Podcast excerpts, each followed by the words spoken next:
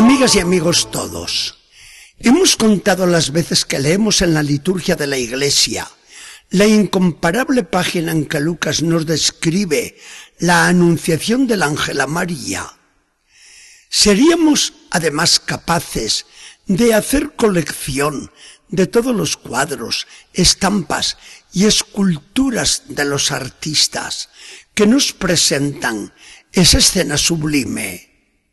Hoy, al celebrar la fiesta de la Anunciación del Ángel y encarnación del Hijo de Dios, nos deleitamos una vez más recordando aquel momento cumbre de la historia de la humanidad, cuando se juntaron el cielo y la tierra para formar una unión ya irrompible.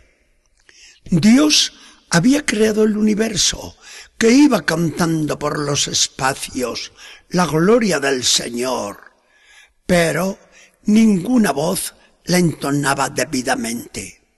Los ángeles poblaban el cielo, pero no tenían un rey digno de criaturas tan excelsas. Los hombres se habían alejado de Dios y caminaban insensatamente a su perdición.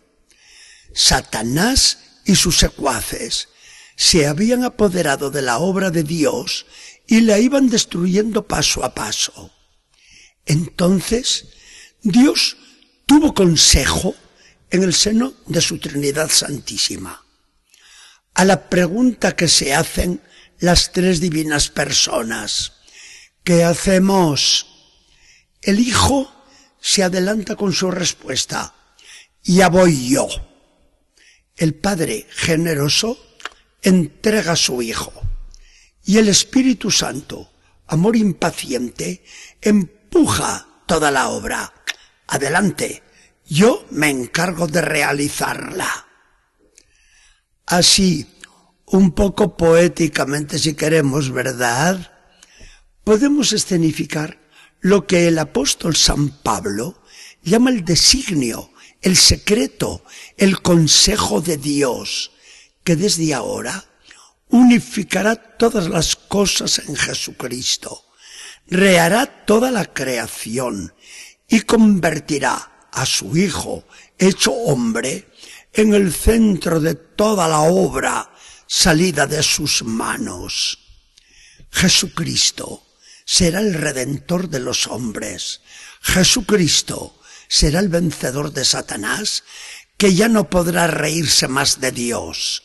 Jesucristo será la alabanza perfecta de Dios. Jesucristo será el Rey de los ángeles. Jesucristo será la alabanza perfecta de Dios.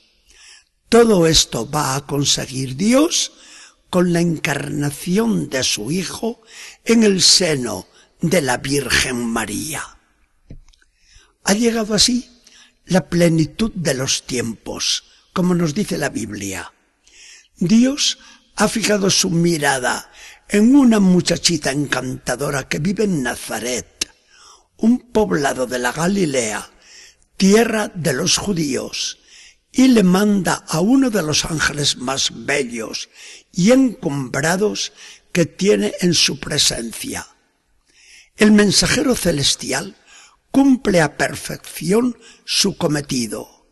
Salve, la llena de gracia, el Señor está contigo. Pero, ¿qué dices? ¿Qué significa este saludo?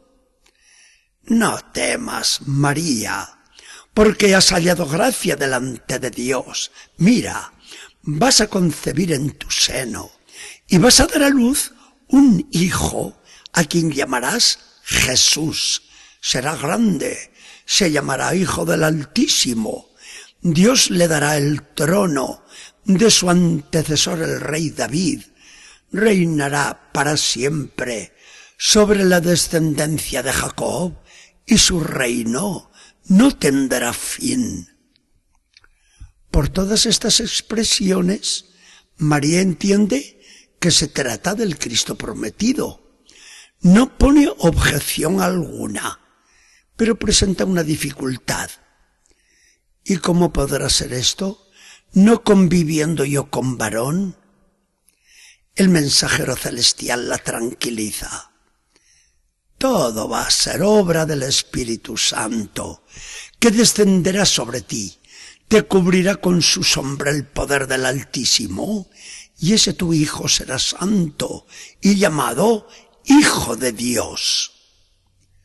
San Bernardo, excelso doctor de la Iglesia, se extasía al leer estas palabras del Evangelio y hace un comentario que se ha hecho célebre. Contempla a toda la creación expectante, esperando sin aliento la contestación de María, a la que se dirige casi angustiado. Di que sí, di que sí, por favor. Mira que nuestra salvación en estos momentos está pendiente de tu palabra. María, efectivamente, es un ser libre, no es una autómata, y puede decir que sí como puede decir que no. Por eso Bernardo discurre muy bien. Pero María escucha la voz de Dios y no se va a negar a ella. Escucha también la voz de su propio corazón y no nos va a negar a nosotros lo que puede hacer por nuestra salvación.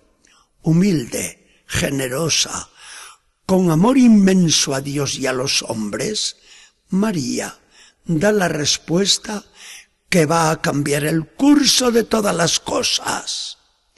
Aquí está la esclava del Señor, que se cumple en mí todo lo que has dicho. En este instante preciso, el Hijo de Dios se hace hombre en el seno de una mujer.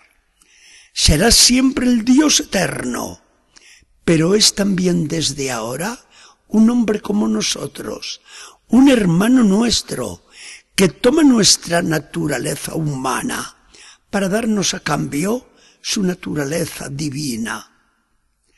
El apóstol San Pablo lo expresará con su energía característica a los de Corinto. Se hizo pobre por ustedes, para que ustedes lleguen a ser ricos por él.